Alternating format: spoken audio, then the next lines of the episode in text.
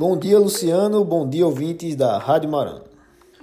O dia 15 deste mês seria a data para retorno das atividades em vários municípios do interior de Pernambuco, entre eles Garanhuns.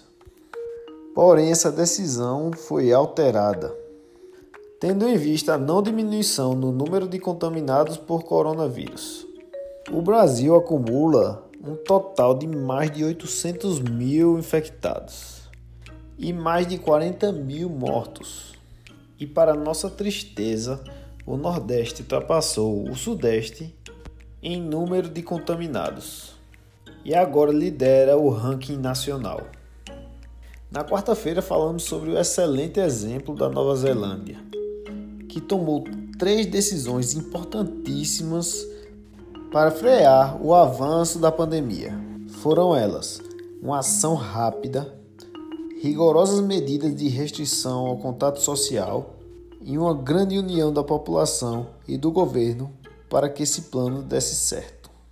Ao fazermos uma comparação com aquilo que nós estamos fazendo, verificamos que nossa resposta foi muito lenta. As medidas de restrição social foram até certo ponto muito brandas. E a falta de união entre os governos federais, estaduais e municipais ficaram mais que evidentes. Não conseguiram pensar nem agir de forma conjunta, mesmo com sua população passando por tamanha necessidade. E o resultado será um maior número de mortes e o retorno mais lento das atividades econômicas. E mais uma vez, o povo vai colher os frutos podres da má gestão. Se você gosta do nosso conteúdo e não quer perder nada, acompanhe-nos também no Spotify. Basta buscar por Minuto Liberal.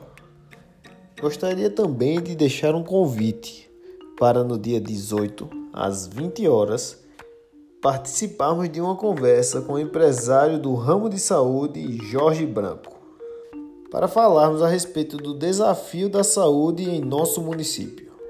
Para acompanhar, basta seguir a página arroba Felipe B. Lima 25.